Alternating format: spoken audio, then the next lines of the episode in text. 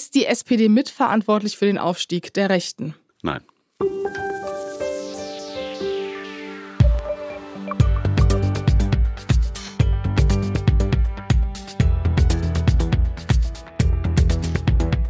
Ehrlich jetzt? Der Politik-Podcast mit Jasmin Mbarek.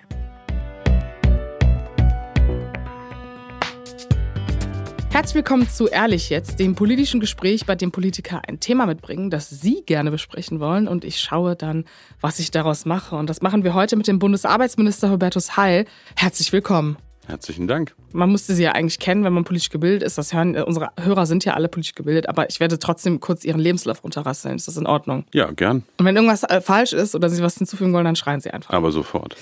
Sie heißen eigentlich Wolfgang mit Vornamen und haben sich aber dann für Hubertus Heil entschieden. Falsch. Warum steht das bei Wikipedia? Ja, weil ich Wolfgang Hubertus Ernst Ulrich heiße.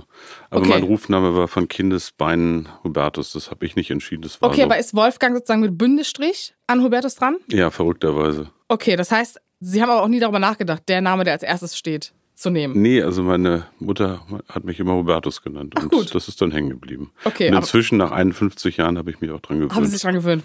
Das ist gut. Sie sind 1972 geboren, das stimmt, ja? In Yes. Hildesheim und seit 2018 Bundesminister für Arbeit und Soziales. Und Sie haben auch sonst eigentlich alle SPD-Posten durch, außer Kanzler und Vorsitzenden. Und im Bundestag sitzen Sie auch schon bald 26 Jahre. Sie sind stets als Direktabgeordneter des Wahlkreises Gifhorn-Peine in den Bundestag eingezogen. Und äh, 26 Jahre, könnte man jetzt sagen, sieht man Ihnen gar nicht an. Hätte ich jetzt nicht, also hätte ich nicht gedacht, dass es 26 Jahre sind. Denken Sie das manchmal auch, wenn Sie in den Spiegel schauen? Also erstens, was wollen Sie trinken? Und äh, zweitens, ja, also die Zeit ist verrast. Ich bin wirklich sehr, sehr früh, recht jung, in einem ländlichen Wahlkreis angetreten. Das war 98 und seitdem ist viel passiert. Aber Sie haben ja schon so eine sehr klassische Politikkarriere. Also es war Ihnen wahrscheinlich sehr früh klar, dass Sie das machen wollen, oder? Nee, eigentlich nicht. Das sieht hinterher immer so aus. Wahrheit ist, ich habe angefangen, mich in Schülerzeiten zu engagieren. Ich war wie viele Schülersprecher in meiner Stadt. Es war in den 80er Jahren. Ich habe mich über wahnsinnig viele Dinge aufgeregt. Ich fand in der Bildungspolitik, das war damals eine sehr konservative und bleine Zeit in Niedersachsen, viel ungerecht und habe mich mit Schülerprotesten engagiert.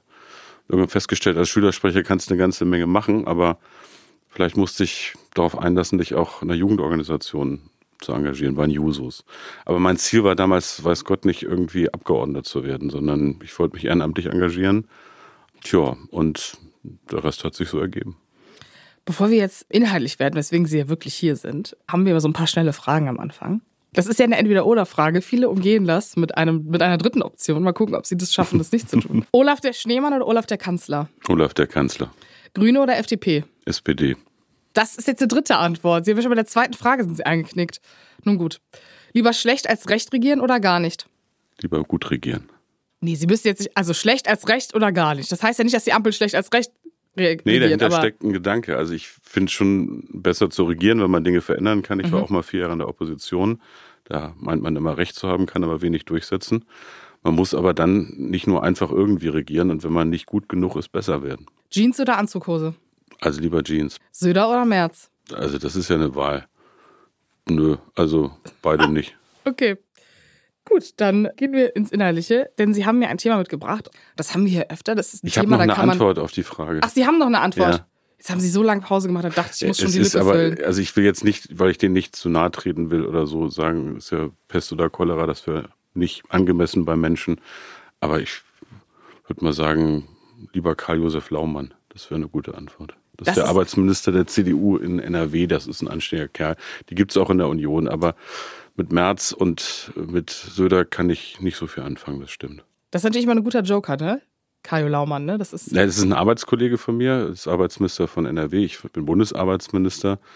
Wir haben nicht immer dieselbe Meinung, aber ich weiß, der ist in der Lage zu verhandeln. Und ich bin zutiefst davon überzeugt, dass Kompromiss kein Schimpfwort ist, wenn man eine Lösung will, sondern eine Grundlage. Es geht ja oft um Interessenausgleich.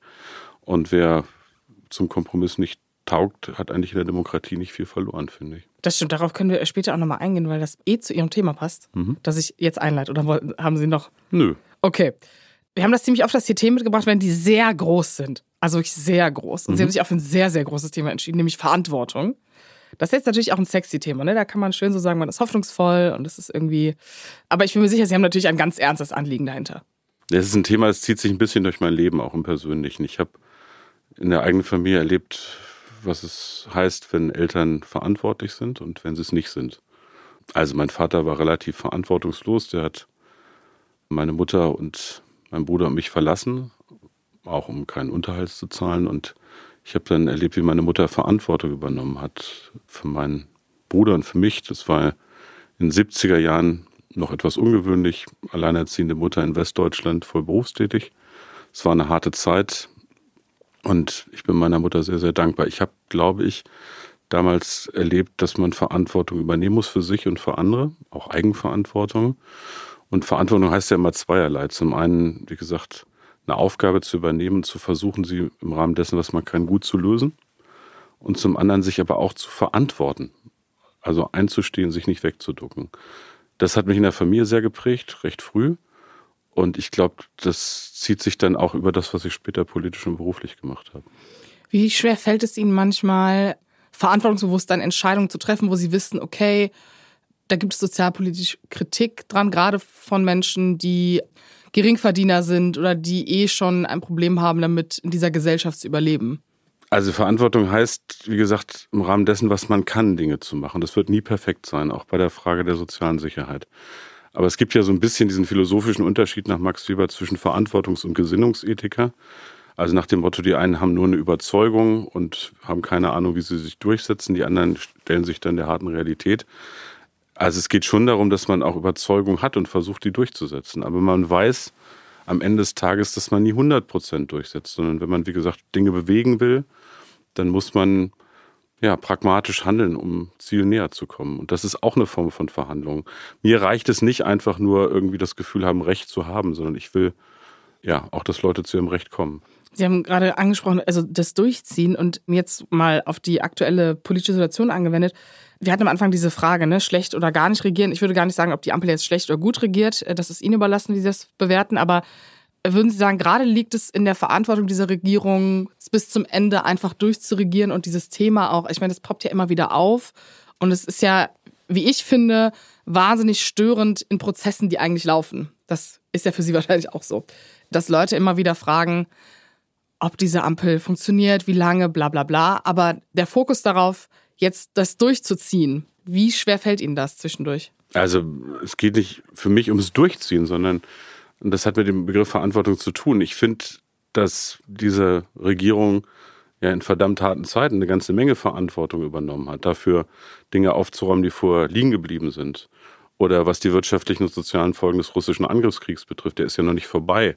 Es ging darum, ein Land sicher durch schwierige Zeiten zu bringen und ein Land auch zu erneuern. Und da ist viel gelungen. Aber was mich richtig ärgert an der Koalition, ist die Art und Weise, wie man durch wirklich öffentliche Auseinandersetzungen und Verhakeleien das Ganze alles überstrahlt hat. Und das muss besser werden. Also mir geht es nicht darum, dass wir jetzt bis zum Ende irgendwie leidvoll durchhalten. Ich finde übrigens, Leute, die Verantwortung übernehmen in der Politik, die machen das immer freiwillig. Die sollten nicht den Leuten die Ohren noch voll jammern über ihr Dasein, sondern wenn man ein Problem miteinander hat in der Koalition, wenn man Sachen ungeklärt hat, dann setzt man sich hin, dann verhandelt man und dann versucht man Lösungen hinzubekommen. Das ist auch unsere Verantwortung, jetzt nicht einfach sich einzumauern. Deshalb, ich will, dass wir in dieser Regierungskonstellation unsere Pflicht tun. Das klingt ziemlich altmodisch und altpreußisch, aber ich empfinde das, weil es geht um verdammt viel. Es geht um eine Gesellschaft, die eine realistische Zuversicht braucht, dass wir Dinge zum Guten verändern können was die wirtschaftliche Zukunft betrifft, den sozialen Zusammenhalt, das, was wir im Kampf gegen menschengemachten Klimawandel an den Start bringen wollen. Und wir haben eine gesellschaftliche Lage, die spürt ja jeder in diesem Land, in der es Gott sei Dank eine große, große Anzahl von sehr, sehr vernünftigen, anständigen Leuten gibt. Das ist immer noch die Mehrheit. Aber die durch die ganzen Krisen und Weltgeschehnisse und Effekte, die wir haben, wahnsinnig leicht entzündbar ist. Man kann diese Gesellschaft durch wilde Reden ziemlich auseinandertreiben. Erlebt das bei sozialen Fragen, wenn Menschen zum Beispiel Menschen mit einem geringen Einkommen gegen bedürftige Menschen Bürgergeld ausspielen oder man sortiert die Dinge und lässt Leute nicht hängen und sorgt für bessere Löhne. Ich erlebe das bei Lebensstilfragen im Moment ganz heftig, dass diese Gesellschaft sich wahnsinnig die Köpfe einhauen kann über die Frage, wie man lebt und ob man gendern darf oder muss. Ich finde, man muss sich respektieren in der Unterschiedlichkeit in der vielfältigen Gesellschaft. Ich erlebe das bei Klimafragen in den Extremen zwischen Klimaleugnern oder Klebern oder man macht sich wirklich auf die mühevolle Reise, diese Industriegesellschaft umzubauen hin zur Klimaneutralität. Und ich erlebe es auch bei Migrationsfragen. Also die Verantwortung ist, diese Gesellschaft zusammenzuhalten und das heißt auch Interessen auszugleichen und für Veränderungen zu sorgen. Das will ich nach wie vor in dieser Ampel. Und deshalb, da muss vieles besser werden, damit es gut wird. Wenn Sie sagen, diese Art von, ist denn also eine Art von Frieden bewahren, damit überhaupt Kompromisse möglich sind in dieser Regierung oder auch gesellschaftlich gesehen, ist das denn nicht in einer Zeit, in der so viele Krisen sich so pluralistisch mhm. zusammenbinden auf die toxischste Art und Weise überhaupt noch möglich? Das frage ich mich. Also wenn man davon spricht und wenn man betont, okay, man sollte Verantwortung übernehmen und eine Gesellschaft auch führen politisch, damit diese Konflikte nicht entstehen. Sie sind ja trotzdem irgendwie sowohl in der Regierung als auch in der Gesellschaft sehr ungelöst und zuhauf. Funktioniert das überhaupt oder ist das nicht ein bisschen idealistisch? Also nie perfekt, aber wenn ich nicht die Zuversicht hätte, dass man Probleme lösen kann, dann wäre das ja vollkommene Resignation. Und man muss gar nicht die Menschheitsgeschichte bemühen. Man kann auch einen Blick darauf haben, was funktioniert in diesem Land. Wir haben in Deutschland durchaus eine geglückte Demokratie. Und jetzt sind Zeiten, wo Leute versuchen, die zu zerstören und wo man merkt, es geht um viel, wenn Rechtsradikale oder AfDler versuchen, wirklich Menschen aufeinander zu hetzen oder mit furchtbaren Vertreibungsfantasien Menschen Angst machen, finde ich hoffnungsfroh, dass viele Bürgerinnen und Bürger sich für diese Demokratie einsetzen. Ich erlebe in diesem Land bei allen Defiziten, dass wir auch wirtschaftlich nicht das sind, was einige gerade behaupten. Also Deutschland braucht ein Update und Erneuerung in vielen Bereichen, das ist gar keine Frage. Aber wir sind nicht der kranke Mann Europas. Und wenn man in der Welt sich ein bisschen umschaut, dann sind wir auch nicht das allerletzte Land der Erde. Es gibt Probleme, die wir in unserem Land haben, um die uns andere beneiden. Das sage ich jetzt gar nicht, um Sorgen oder Ängste von Menschen oder Ärger auch zu negieren. Gibt viel Alltagsfrust. Aber unsere Aufgabe ist, Probleme zu lösen und nicht Leute in ihrem Frust zu bestärken oder gar, wie gesagt, mit unverantwortlichen Reden auseinanderzutreiben. Und das ist etwas, was ich ablehne. Ich bin dafür, dass wir uns unter Demokraten und Demokratinnen richtig heftig auch streiten um gute Lösungen. Aber ich bin nicht der Meinung, dass man wieder besseren Wissens Zeug behaupten darf, um Menschen aufeinander zu hetzen. Das passiert leider in diesen Zeiten, die sehr aufgeregt sind, viel. Und dem muss man sich entgegenstellen.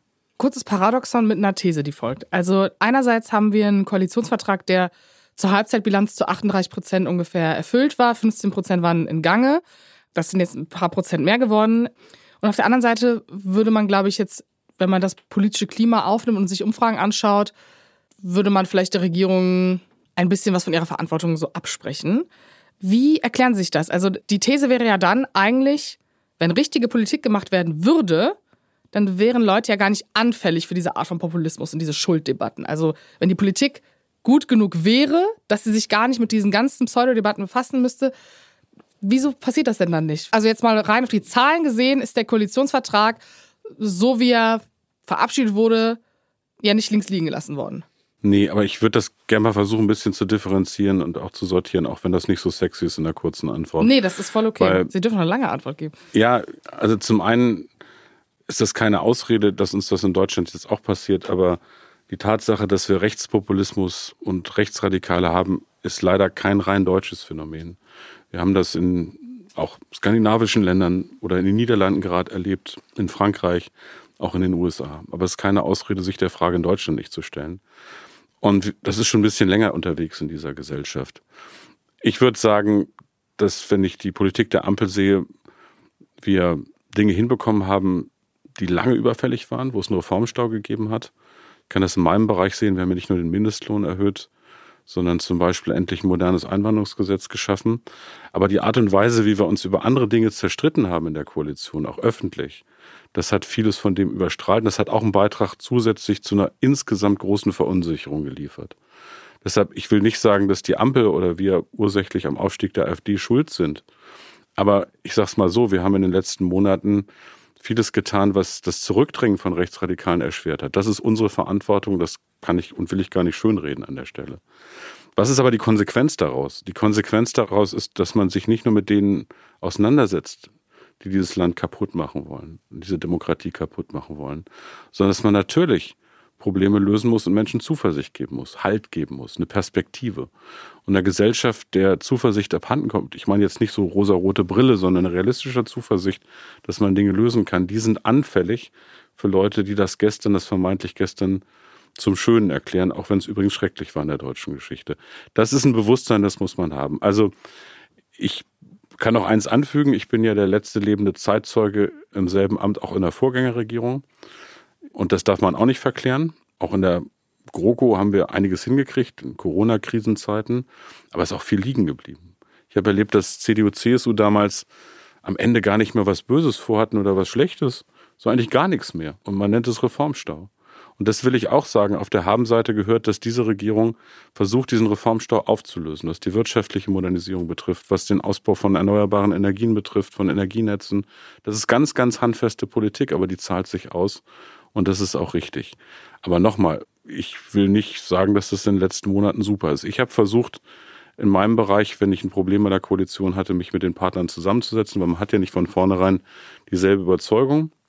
Aber alle haben irgendwie welche und der Unterschied ist, dass alle noch irgendwie was vorhaben. Da muss man verhandeln und auch eine Lösung hinbekommen. Das ist in meinem Bereich, glaube ich, besser gelungen als in anderen Bereichen. Aber das ist kein Grund, sich zurückzulehnen. Da bleibt noch verdammt viel zu tun, auch in meinem Bereich. Auch wenn andere sagen, wir hätten bei mir schon am meisten abgearbeitet vom Koalitionsvertrag. Das ist so. Und das andere ist, wir dürfen überhaupt nicht vergessen, in welchem Umfeld wir Politik machen. Dieser Angriffskrieg, den Olaf Scholz mit dem Begriff der Zeitenwende beschrieben hat, der hat ja unterschiedlichste Dimensionen. Es ist eine außensicherheitspolitische Frage, es ist eine furchtbare Katastrophe nach wie vor für die Menschen der Ukraine und wir dürfen nicht zulassen, dass Putin diesen Krieg gewinnt. Davon bin ich überzeugt.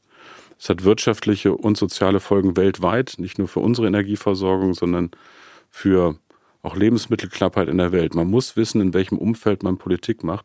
Und dann sollte man vielleicht manchen kleinkarierten Streit in dieser Koalition auch mal beiseite lassen und sich auf das Wesentliche konzentrieren. Wenn man jetzt so den Spirit der Sozialdemokratie in dieser Koalition oder prinzipiell, wenn wir jetzt so das Framing auch im Wahlkampf, also Respekt, Verantwortung, gemeinsam, also so Wörter, die immer wieder fallen, zusammennimmt und sich so die letzten 20 Jahre anschaut, dann kann man ja eigentlich sagen, die SPD ist ja schon die Partei der Verantwortung, lässt sich auch gern in die Pflicht nehmen und ist ja staatstragend gewesen, maßgeblich in den letzten Jahren. Die Kritik ist ja eigentlich immer, dass man es versucht, am Ende so Kompromisse macht, dass man selber untergeht. Und das ist der SPD ja schon durchaus oft passiert in den letzten Jahren, gerade in der GroKo. Wie macht man das? Müssten Sie nicht jetzt vielleicht eigentlich mit Blick auf den Streit, ich meine, Sie sitzen im Kanzleramt mit Ihrer Partei, einzelne idealistische Dinge, die Sie auch wichtig finden in diesen Prozessen, nicht einfach mal mehr durchdrücken? Ist das vielleicht der Punkt, bei dem man die Leute verliert, wo Sie sagen, okay, deswegen landet man vielleicht auch bei 16 Prozent? Naja, wo wir landen, sehen wir bei der nächsten Wahl. Das meine ich ganz ernst, weil bei der letzten Wahl gab es ja auch so Prognosen, wo man am Ende landet. Aber ich finde, dass eins wichtig ist, man braucht schon einen klaren Kompass und auch ein Gefühl dafür, was wichtig ist und was auch schön ist. Und ich würde mal sagen, auf die Strecke, die jetzt vor uns liegt, gibt es drei oder vier Prioritäten, um die man sich kümmern muss, damit es gut wird. Das eine ist tatsächlich die Erneuerung dieses Landes. Und da ist viel durchgesetzt worden. Das ist nicht immer so sexy, dass es zur Schlagzeile taugt. Aber dass wir in diesem Land endlich Batteriezellenfabriken bekommen, Wasserstoffnetz, erneuerbare Energien haben und nicht immer irgendwie Klimaschutzziele propagieren, die dann reißen, um uns dann noch ehrgeizigere zu setzen, sondern dass wir es wirklich ernst meinen, dass wir Schritt für Schritt dieses Land zur Klimaneutralität bringen und das als eine Riesenchance für Wirtschaft und Arbeitsplätze begreifen. Das ist eine Riesenaufgabe.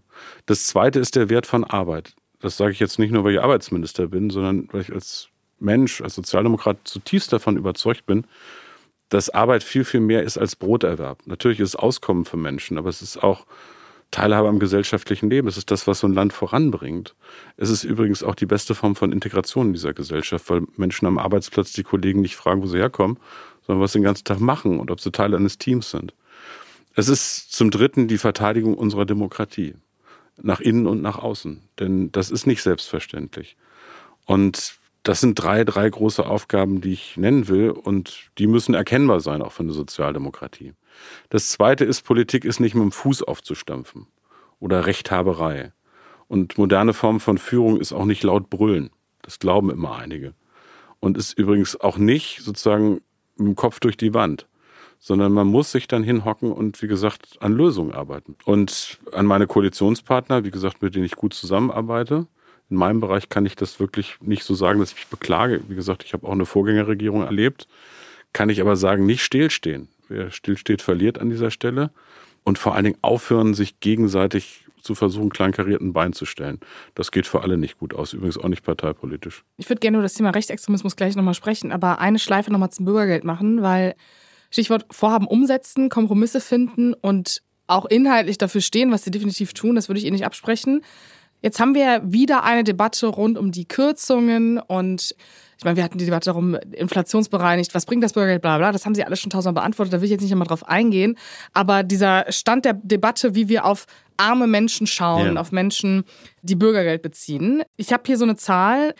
Es gibt von letztem Jahr Januar bis August 8500 Fälle, bei denen nicht auf Arbeitsangebote reagiert wurde. Also eine wirklich wahnsinnig kleine Zahl von den, sagen wir mal, 3,9 rund Erwerbsfähigen, die beziehen. Und dann gibt es ja nochmal über 1,5 Millionen, die nicht erwerbsfähig sind und beziehen. Das ist ja in Relation wirklich ein Wahnsinn. Also wir wissen Absolut. ja, es ist einfach ein, eine wahnsinnig kleine Menge an Menschen und es ist aber trotzdem so negativ konnotiert. Mhm. Wie gehen Sie denn einerseits mit dem Druck sozusagen aus der Opposition um? Sie gehen darauf ein, indem Sie sagen, okay, an manchen Stellen muss vielleicht gekürzt werden. Und andererseits aber auf diese Debatte, die ja total unfair ist, weil es betrifft wahnsinnig wenige Menschen und viele Menschen, ich weiß gar nicht, wie viele es sind, es sind auf jeden Fall, wie viele Menschen arbeiten denn die? Äh, 20 Prozent aller Bürgergeldbeziehenden sind Menschen, die arbeiten, die aufstockende Leistung brauchen. Zum Beispiel, weil es sich um alleinerziehende Frauen handelt, weil der Lohn nicht reicht oder man Teilzeit arbeitet. Und ich kann gleich versuchen, ja. Sie haben in der Frage schon vieles an Prämissen auch abgenommen. Ich kann es nur nicht gar nicht oft genug sagen. Die meisten Menschen, die im Bürgergeld sind, sind da nicht freiwillig und aus Faulheit. Ich fand das immer total irre, auch im alten Hartz-IV-System, dass alle Menschen, die in diesem Land in einem Sicherungssystem sind, das ja das Ergebnis von existenzieller Not ist, die Sozialstaat abzusichern hat, unter diesen Generalverdacht zu stellen, zu faul zu sein, zu arbeiten, das ist nicht nur ungerecht, es ist eine Sauerei. Und gehen wir es mal im Einzelnen durch. Wir haben zum Beispiel Menschen, die haben eine chronische Erkrankung oder auch eine Behinderung. Wir haben die, von denen Sie eben gesprochen haben, die fleißig arbeiten, aber bei denen der Lohn nicht reicht und die deshalb ergänzende Grundsicherung oder Bürgergeld brauchen. Wir haben durchaus auch Geflüchtete aufgenommen, zum Beispiel aus der Ukraine, die wir jetzt Stück für Stück in Arbeit bringen. Der Sinn des Bürgergelds nach wie vor nicht Menschen aber in der Bedürftigkeit nur abzusichern. Das ist wichtig und das ist übrigens ein Gebot auch unserer Verfassung, sondern wo immer es geht und Menschen erwerbsfähig sind, in Arbeit zu bringen. Das ist zentral. Und da ist eine Karikatur entstanden. Auch, wie gesagt, aus Kampagnen auch mit Fake News an dieser Stelle. Ich habe im Herbst noch gehört, da gäbe es jetzt Massenkündigungen von Menschen. Angeblich würde man mit Bürgergeld besser über die Runden kommen. Ja, es gibt diese berühmte Zahl von einer Familie mit zwei Kindern, ja. Äh, die bei 2.000, bis 3.000 Euro netto landen würde. Also an Geld, das nicht Miete Nein. und Kindergeld also, sei. Das ist natürlich. Äh, das, ja, wir müssen es aber nochmal sagen, weil es hat sich ja festgesetzt. Das ja. muss ich ganz offen sagen. Die Wahrheit ist, dass Arbeit einen Unterschied machen muss. Es macht es auch. Das haben auch Studien ergeben. Und wir haben dafür auch eine ganze Menge getan. Wir haben den Mindestlohn erhöht, die Steuern- und Sozialversicherungsbeiträge für Geringverdiener gesenkt, das Wohngeld für fleißige Leute eingeführt und erhöht und erweitert, das Kindergeld. Und wir haben übrigens Zuverdienstmöglichkeiten im Bürgergeld so gestaltet, dass sich Arbeit mehr lohnt. Also Arbeit macht einen Unterschied. Die spannende Frage ist, macht es genug Unterschied? Das ist aber eher eine Frage, wie sich der Mindestlohn weiterentwickelt und ob wir zu mehr Tarifbindung kommen. Warum habe ich das eben so ausführlich getan, um Ihre Frage so zu beantworten? Ich finde, man muss dagegenhalten. Auch wenn eine Stimmung, die geschürt ist, sich ausbreitet, muss man aufklären. Und Aber machen Sie das in dem Moment, wo Sie vielleicht auf die Kritik eingehen und wir jetzt zum Beispiel über Kürzungen sprechen, wenn wir wissen, okay, die Menschen, die wirklich keinen Bock auf Arbeit haben, die gibt es ja. Das ist in der ja. Gesellschaft ja auch normal, dass es die gibt und die wollen das nicht. Und natürlich würden die einen Sozialstaat ausnutzen. Aber es ist ja ein, wirklich eine marginale Nummer. Ja, klar.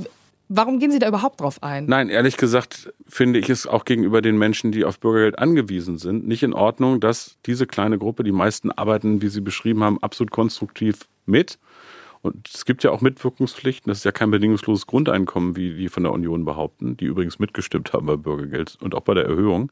Wichtiges Detail. Es gibt aber eine ganz kleine Gruppe von Leuten, die Totalverweigerer sind. Und da finde ich, ist es auch eine Frage der Solidarität mit den anderen im Bürgergeld, dass man die nicht in einen Topf wirft. Und deshalb ist es vollkommen richtig. In diesem Fall gibt es auch verschärfte Sanktionen. Aber wie gesagt, es ist eine ganz, ganz kleine Gruppe. Das Signal finde ich aber richtig an dieser Stelle. Und das Verfassungsgericht hat das auch ermöglicht. Dieses Signal zu setzen, ist notwendig, um deutlich zu machen, dass das wie gesagt, nicht so ist, dass man alle in einen Topf werfen kann an dieser Stelle. Aber Sie haben vollkommen recht, es ist eine kleine Gruppe. Gleichwohl, es gibt sie und dafür kann man auch die Augen nicht verschließen. Jetzt den uneleganten Schwenker zum Rechtsextremismus, den ich unbedingt noch mit einbringen wollte, weil auch eine Debatte, wo es viel um Verantwortung geht. Mhm. Jetzt haben wir ja die letzten sechs Monate sehr geschärfte öffentliche Debatten hinter uns. Und jetzt als ganz provokante Frage zu Beginn. Ist es verantwortungsloser, wenn der Kanzler auf dem Spiegelcover ist mit seiner Aussage übers Abschieben oder Friedrich Merz, wenn er über Asylanten bei Zahnarzt spricht? Erstens macht ein Kanzler kein Spiegelcover, er hat ein Interview gegeben und das finde ich. Sie wissen, was ich meine. Ja, aber wir reden. Also er hat ein Interview gegeben, in dem er diesen Satz gesagt hat. Das ist, also sagen, nehmen wir es so. Nein, ich würde mal sagen, es gibt einen Unterschied, wenn man sagt, wir müssen in Sachen von Zuwanderung sortieren. Wir haben eine humanitäre Verpflichtung gegenüber Menschen, die verfolgt sind, vor Krieg und politischer Verfolgung fliehen. Wir verteidigen das Asylrecht auch gegenüber denjenigen, die es abschaffen wollen. Es gibt irreguläre Migration und die muss man tatsächlich reduzieren. Und dazu gehören im Zweifelsfall auch Rückführen.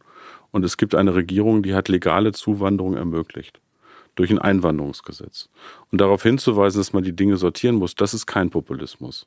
Allerdings Geschichten in die Welt zu setzen, die von vorne bis hinten nicht stimmen, wie man kriegt beim Zahnarzt keinen Termin mehr wegen der Ukrainer, oder von Sozialtourismus zu reden, wie Friedrich Merz es getan hat, das ist gelinde gesagt kein Beitrag zum gesellschaftlichen Frieden. Deshalb, ich erlaube mir diese Unterscheidung. Also deutlich zu machen, dass man Dinge sortieren muss, dass man sich auch schwierigen Aufgaben stellen muss, wenn es um eine Ordnung und eine Humanität und eine Vernunft gibt im Bereich von Migration. Und auf der anderen Seite nicht wissend oder wieder besseren Wissens irgendwie Gruppen der Gesellschaft gegeneinander aufzustacheln, da sehe ich schon einen ziemlichen Unterschied. Würden Sie denn sagen, wir haben ja gerade sehr viele Schuldzuweisungen. Es wird gefragt, welchen Anteil hat die SPD daran? Wie viele AfDler aus dem Osten sind eigentlich ehemalige Sozialdemokraten? Mhm. Ist das die Union schuld, weil sie den Ton schärft? Lässt sie die Brandmauer fallen? Also ich finde es ein bisschen langwierig und unnötig, aber was ist denn Ihr Plan? Naja, zum Beispiel wäre es mal spannend, wenn jede demokratische Partei, ob jetzt Grüne, SPD, Linke, CDU, CSU, FDP, SPD, auch meine Partei, sich der Frage stellt, nach vorne gerichtet, was können wir tun, damit wir die anderen zurückdrängen, die Nazis und die Rechtsradikalen. Und es gilt so ein bisschen das Fisherman's Friends Motto, sind die zu stark, sind wir zu schwach, da ist schon was dran. Und welche Hausaufgaben müssen wir da machen? Aber die ständige Selbstbezichtigung löst das Problem nicht. ich also auch mal, wenn Sie die Union bezichtigen, hilft es nicht. Nein, ich finde, man muss sich selbst fragen, jeder kehrt da mal vor seiner eigenen Haustür. Aber ich will sagen, das ist eine Verantwortung nicht nur der demokratischen Parteien, sondern auch der Bürgerinnen und Bürger selbst. Denn wenn es richtig ist, und davon ist ja auszugehen nach allem, was wir wissen, dass die meisten Menschen in diesem Land mit Hass und Hetze eigentlich gar nichts zu tun haben wollen, sondern anständige Leute sind, die auch demokratisch wählen wollen, dann ist das eine, das Angebot zu machen, aber zum Zweiten auch keine Ausreden zuzulassen. Auch Bürgerinnen und Bürger, wie Parteien, demokratische Parteien auch, sind nicht nur verantwortlich für das, was sie machen und müssen einstehen, sondern auch für das, was man unterlässt. Und deshalb gibt ja bei denen, die AfD wählen wollen, unterschiedliche. Es gibt durchaus eingefleischte Neonazis und Rechtsradikale, die wird man nicht überzeugen können. Aber es gibt auch viele, die meinen, aus Frust oder aus Ärger oder aus dem Gefühl, dass ihnen Unrecht passiert oder realem Erleben, sie wählen zu müssen. Und dem muss man klar sagen, erstens nicht nur, dass sie nichts besser machen, sondern im Gegenteil, vieles schlimmer machen, sondern dass man auch wissen muss, was man da an Verantwortung auf sich bringt ich will es mal sagen, meine Partei, die SPD, ist mal gegründet worden von Leuten, denen ging es nicht richtig gut im 19. Jahrhundert. Und die sind aber nicht auf die Idee gekommen, gegen andere zu hetzen oder Schuldzuweisungen gegenüber Schwächeren zu machen, sondern die haben sich untergehakt, um Dinge besser zu machen.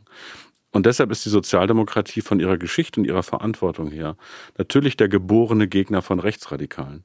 Das haben wir in der Geschichte bewiesen. Unsere Vorgänger haben gelitten, gestorben sind sie und haben den Nazis widerstanden, nicht nur 33. Das ist auch ein Grund, warum ich Sozialdemokrat geworden bin. Dieses Bewusstsein habe ich, für die Demokratie einzustehen, für eine Gesellschaft.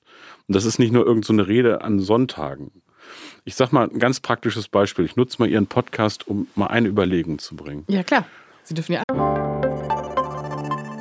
Werbung Du bist gestresst von der Uni, liegst abends oft im Bett und grübelst oder steckst tief in einer Krise? Der Ratgeber Mental Health von Zeit Campus hilft dir, deine Gedanken und Gefühle zu sortieren und Ruhe in stressigen Momenten zu finden. Er enthält Entspannungstechniken, Lernmethoden und Notfallstrategien sowie zahlreiche Interviews mit ExpertInnen und Erfahrungsberichte von Studierenden. Sichere dir jetzt dein gratis E-Paper zum Download unter www.zeit.de/slash mental health.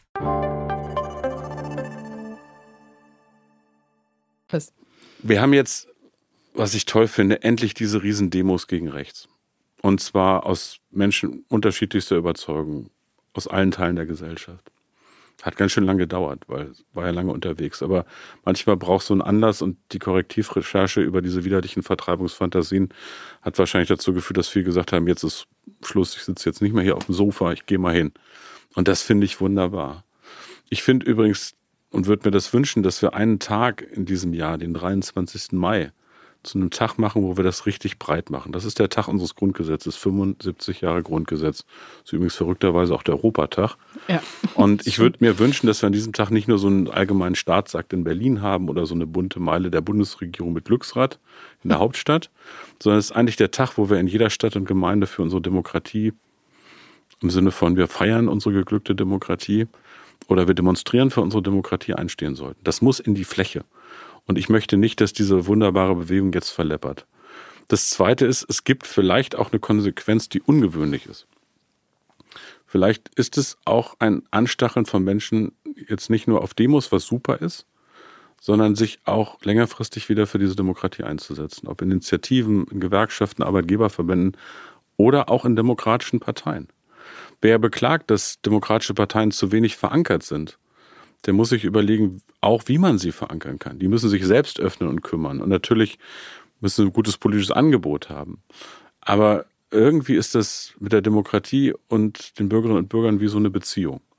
Wenn du dich um deinen Partner nicht kümmerst, dann verlässt er dich. Und ich finde, man muss sich kümmern. Das klingt sehr, sehr altmodisch, aber ich bin so froh, dass nicht nur irgendwie eine halbe Million da in Hamburg auf der Straße sind, sondern vor allen Dingen 2000 in Stralsund oder 500 in meiner Heimatstadt Peine. Das ist eine riesentolle Bewegung. Und das zeigt, wie lebendig so eine Demokratie ist. Die lebt nicht allein von staatlichen Institutionen.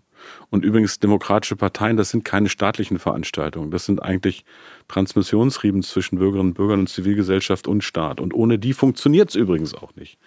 Das muss man wieder begreifen. Und deshalb in dieser wirklich düsteren und furchtbaren Bewegung von rechts steckt vielleicht auch eine Chance, diese Demokratie wieder zu stärken und auch stärker zu verankern. Wir haben jetzt gesehen, es gibt ein paar Prozentpunkte, die die AfD in Umfragen zurückgeht dass diese Art von sichtbaren Demonstrationen nachhaltig Leute wieder abholt? Also, weil ich frage mich, ob die langfristige Wirkung davon, ob die funktioniert. Also muss man da irgendwo noch anknüpfen oder ist das dann einfach sozusagen so ein, so ein Fridays for Future Moment? Ist das genauso romantisch oder ist das. Ich fand Fridays for Future überhaupt nicht romantisch. Es hat ja Effekte gehabt, sondern es hat ja durchaus politische Diskurse verändert. Es hat auch Druck gemacht und Schwung gegeben. Ich mag noch nicht absehen, wie das weiterläuft. Das kann man nicht prognostizieren. Aber ich würde mir das wünschen, dass daraus jetzt nicht nur eine kurzfristige Bewegung wird und eine Manifestation, die großartig ist. Das ist ja schon allen wichtig, damit, ich mache es jetzt mal praktisch, Menschen, die aufgrund der Vertreibungsfantasien Angst haben, nicht mehr Teil dieser Gesellschaft zu sein, auch zeigen, dass sie und erleben, dass sie nicht allein sind in ihren Ängsten, sondern dass das etwas ist, was wirklich auf einen breiten Widerstand macht. Das ist schon der erste gute Effekt. Aber ich würde mir wünschen, dass aus dieser Bewegung eine Stärkung von Demokratie wird und nicht nur so, ein, so eine Eintagsfliege nach dem Motto. Und dann muss man sich überlegen, wie kann man das machen? Wie kann man das organisieren? Welche vorhandenen demokratischen Kräfte muss man revitalisieren und auch stärken? Also, ich finde es jetzt auch ein guter Anlass, in demokratische Parteien einzutreten, um damit auch ein Statement zu setzen. Ich erlebe das übrigens auch, dass Leute in meiner Heimat sagen, jetzt reicht's mir aber mal, jetzt fange ich an, mich zu engagieren. Die Wahlwerbung erlaube ich Ihnen. Das ist okay. Das muss, ist jetzt keine reine SPD-Werbung. Nee, nee, das geht auch für andere demokratische Parteien. Aber die SPD ist natürlich auch eine gute Idee. Ein paar Kritiker würden jetzt vielleicht noch sagen, okay, die Leute, die wir sehen, mhm. Ist das nicht auch die sogenannte Mitte? Sind das nicht eh die Leute, die die SPD, die FDP, die Grünen, die Union wählen? Oder meinen Sie, da sind neue Leute bei? Ja klar, das zeigt schon die schiere Masse. Also ich habe in den letzten Jahren öfter mal Demos besucht, wo Leute sich gegen rechts hingestellt haben. Es waren weit weniger. Und es waren auch andere. Es waren die, die sich schon seit Jahren engagieren. Und das ist super. Und die darf man übrigens auch nicht vergessen. Die zum Beispiel in kleineren Kommunen, in Regionen, in denen Rechte schon seit langem ihr Unwesen treiben, aufstehen. Aber das hier ist anders. Und ich habe das erlebt auf den Kundgebungen und habe das auch gesehen. Das ist jetzt nicht eine Veranstaltung von wenigen. Das ist wirklich eine ganz, ganz breite gesellschaftliche Zusammensetzung von Menschen, wie gesagt, ganz unterschiedlicher politischer Couleur. Und ich sage das ganz offen, ich freue mich über jeden Grad auch aus der CDU, der demonstrieren geht. Das ist ja jetzt nicht die Kernkompetenz von CDU-Anhängern, das Demonstrationsrecht, was ein Grundrecht ist, wahrzunehmen. Aber ich habe da alle gesehen aus der Gesellschaft, die für diese Demokratie einstehen. Das freut mich. Und deshalb, das ist, ja, es ist die Mitte der Gesellschaft und die Mehrheit. Und ich will es mal an einem Beispiel machen. Der Soziologe Steffen Mau und andere haben ja im Herbst eine große Untersuchung vorgestellt in diesem Buch Trägerpunkte. Ich habe vorhin ein bisschen daraus zitiert, was die gesellschaftlichen Bruchlinien sind, wo man die Gesellschaft auseinandergeben kann. Aber der wesentliche Befund war, dass wir auch keinen Knick in der Pupille haben dürfen, wie die Mehrheit in diesem Land tickt. Und sie sind eben nicht aufgehetzt. Die Gesellschaft ist entzündbar, sie ist nervös, aber sie hat eine breite demokratische Mehrheit, die lange ruhig und zurückhaltend sich verhalten hat, aber die offensichtlich jetzt das Gefühl hat, jetzt reicht's jetzt muss man auch dafür einstehen. Und das nenne ich Bürgerinnen und Bürgerverantwortung. Haben Sie, wenn Sie jetzt so diese Entwicklung anschauen oder News wie Hans-Georg Maaßen ist jetzt in eine rechtsextreme Ecke eingestuft worden vom Verfassungsschutz, bei dem er selber geführt hat, bekommen Sie da selber manchmal so ein bisschen Angst? Also so ernsthaft, gab es irgendeinen Punkt, wo Sie dachten, boah, fuck, das könnte echt an manchen Stellen vielleicht schief gehen. Also das, was sozusagen gerade viele Marginalisierte vielleicht schon länger haben, so jetzt Sie einfach als weißer Mann und Demokrat, haben Sie das manchmal, das Gefühl? Gab es den Punkt? Also ich habe manchmal das Gefühl, dass es ganz, ganz furchtbar ist, dass wir, dass Menschen so aneinander vorbeireden oder in unterschiedlichen Wahrheiten und Wirklichkeiten reden. Das hat mir wirklich Sorge gemacht und das, dass das eine unglaubliche Dynamik bekommen hat. Dass man über TikTok inzwischen wirklich ganze Stadtgesellschaften in Rage bringen kann oder mit Fake News versorgen kann. Ich habe es ja vorhin beim Thema Bürgergeld gesagt, mit ganz komischen Kacheln. Und das ist, wissen wir inzwischen auch nicht alles vom Himmel gefallen. Da steckt ziemlich viel Geld dahinter und ganze Trollfabriken. Das Auswärtige Amt hat jetzt mal untersucht, wie viel Fake News Accounts bei X zwischen Dezember und, und Januar unterwegs waren. Und dann wird man schon nachdenklich, was da los ist und stellt fest, das ist keine Verschwörungstheorie. Da sind Leute unterwegs, die zum Beispiel gegen die Ampel, die man kritisieren kann, ist vollkommen okay, aber mit Fake News arbeiten, die Demokratie erschüttern wollen, die unsere Solidarität mit der Ukraine zerstören wollen. Und das hat schon ein beängstigendes Ausmaß genommen, auch hybride Angriffe, die wir erleben. Was mich auch nachdenklich gemacht hat, dass Menschen, die ich früher als vernünftig erlebt habe, auf einmal total abdrehen und sich radikalisieren. In unterschiedlichsten Formen, auch Himmelsrichtungen, sich in Rage reden und irgendwann wirklich lost sind. Frau Wagenknecht zum Beispiel? Naja, also ich fand die nie richtig doll, ehrlich gesagt. Ich finde die eloquent und klug, aber die hat auch schon mal an Stalin und geglaubt und ähnliches. Und sie ignoriert jetzt vollständig, was Putin getan hat und ähnliches. Das meine ich gar nicht. Ich meine sogar auch so wirklich klassische alte Konservative, die sich auf einmal richtig radikalisiert haben komisches Ding, aber Herr Gauland, der war mal Chef der Staatskanzlei in Hessen einer CDU-Landesregierung. Später war der Herausgeber einer angesehenen Tageszeitung in Potsdam, der Märkischen Allgemeinen Zeitung, galt als klassischer Konservativer und hat sich offensichtlich in einer Form radikalisiert, dass er als eigentlich geschichtsbewusster Mensch den Nationalsozialismus als Fliegenschiss der deutschen Geschichte bezeichnet hat. Also was ist mit den Leuten passiert? Wo sind die falsch abgebogen? Was hat die radikalisiert? Was hat das getriggert? Das finde ich schon bedenkenswert. Das ist jetzt keine Entschuldigung, dass das Menschen passiert, aber natürlich haben wir in den letzten Jahren und Jahrzehnten wahnsinnig viele Umbrüche und Krisen erlebt. Finanzkrise, die Diskussion um die Geflüchteten 2015, die Corona-Zeit, der russische Angriffskrieg. Also es ist offensichtlich auch so, dass das eine Gesellschaft mürbe und nervös gemacht hat. Und es kann sein, dass einige dabei auch abdrehen. Aber umso mehr muss man froh sein, dass die Mehrheit der Gesellschaft trotz all dieser Geschichten eben nicht abgedreht ist, sondern hochvernünftig. Was würden Sie sagen bis zum Ende dieser Legislatur? Wofür fühlen Sie sich jetzt noch persönlich verantwortlich? Also zum einen habe ich noch was vor. Ich will, dass wir dafür sorgen, dass das Thema gerechte Löhne vorankommt. Ich gesagt, Mindestlohn war wichtig, der muss sich übrigens noch weiterentwickeln. Aber noch besser sind Tariflöhne. Wir werden ein Gesetz machen, dass öffentliche Aufträge des Bundes noch Unternehmen gehen, die nach Tarif bezahlen. Ein zweites Thema, was ich nach vorne bringen will, ist, dass Menschen sich auf Alterssicherungssysteme verlassen können. Wie viel müssen Sie da mit Christian Lindner streiten? Ich glaube, dass wir ganz gut dabei sind, wenn im Februar ein Gesetzentwurf vorliegen, damit wir das Rentenniveau dauerhaft stabilisieren. Da bin ich zuversichtlich. Und das große andere Thema in meinem Bereich ist natürlich das Thema Arbeits- und Fachkräftesicherung. Wir haben eine Demografie, wir haben keine Massenarbeitslosigkeit mehr wie vor 20, 30 Jahren in vielen Bereichen Arbeits- und Fachkräftemangel. Da geht es um Aus- und Weiterbildung, aber vor allen Dingen auch darum, dass das Einwanderungsgesetz jetzt funktioniert, dass wir kluge Köpfe und helfende Hände für Deutschland gewinnen. Also das will ich gern voranbringen. Das äh, wird nicht langweilig, aber auch für einen Arbeitsminister gilt ja der schöne altkluge Satz, Augen auf bei der Berufswahl. Stichwort Rente gerade. Sorgen Sie eigentlich separat für Ihr Alter vor oder vertrauen Sie da auf das, was der Staat irgendwann für Sie bereithält? Ich bin privilegiert abgesichert, aber ich spare auch mit meiner Frau zusammen, ja klar. Und wir haben uns irgendwann auch ein Häuschen gekauft. Aber das hilft dann auch, weil man im Alter dann keine Miete zahlt. Ja, klar. Aber ja, so ist das. Wir sind schon am Ende. Haben Sie noch irgendwas, was Sie unbedingt sagen wollen? Was Sie vergessen haben? Ach, ganz viel. Aber Sie dürfen nichts Floskeliges sagen. Nichts Floskeliges, okay? Also es heißt nicht, dass Sie ganz viel Floskeliges gesagt haben, aber Sie dürfen jetzt nichts Floskeliges sagen, weil ich Ihnen die Bühne dafür gebe. Ja, aber gibt es noch eine Frage? Es gibt noch eine Schlussfrage, aber die hat nichts mit Inhalten zu tun. Nö, also Sie dürfen ich bin jetzt so eingeschüchtert. äh, Oh Gott, das ja. wollte ich gar nicht. Nein. Okay, dann, dann werde ich Ihnen jetzt die letzte Fun-Frage stellen. Ja. Am Ende dieses Podcasts erzählen Politiker immer eine Sache, die sie noch nie erzählt haben. Ich hoffe, Ihr Büro hat jetzt nicht mit Ihnen irgendwas abgesprochen. Das machen die, ein paar Leute machen das und dann merkt man direkt so, das war jetzt so authentisch in so einem Meeting zusammengesetzt. Was, wie könnte man authentisch wirken? Aber als Beispiel, Lars Klingbeil hört gerne Philipp Poisel im Flugzeug zum Einschlafen. Also irgendein Fun Fact, der catchy Hubertus Heil zusammenfasst. Ich habe mal einen früheren Herausgeber der Zeit in Hamburg besucht. Der war auch mal Bundeskanzler. Also Helmut Schmidt habe ich noch mal getroffen, so Da, 2000. da, da haben Sie noch, Sie sind schon so alt, dass Sie den noch, nein. Ja, der ist Willen. 2015 gestorben, aber ich glaube, ich habe ihn 2000, weiß nicht, 7, 8 mal besuchen dürfen. Ein gewisser Altersunterschied ist ja da. Und ich kam in sein Büro und im Vorzimmer war das so wie im Klischee. Da war ein Aschenbecher, der quoll über. Ich dachte, typisch Helmut Schmidt.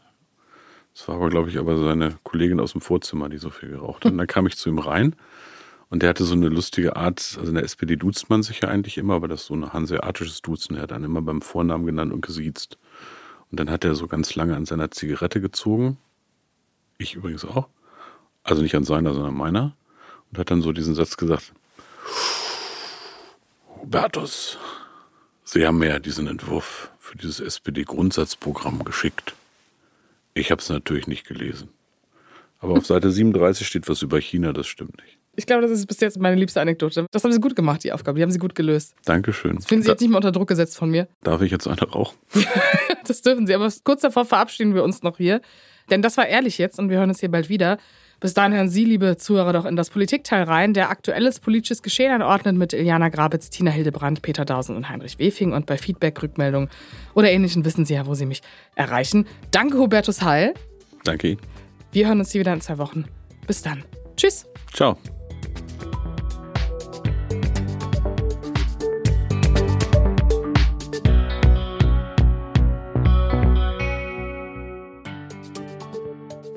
Ehrlich jetzt ist ein Podcast von Zeit Online, produziert von Pool Artists.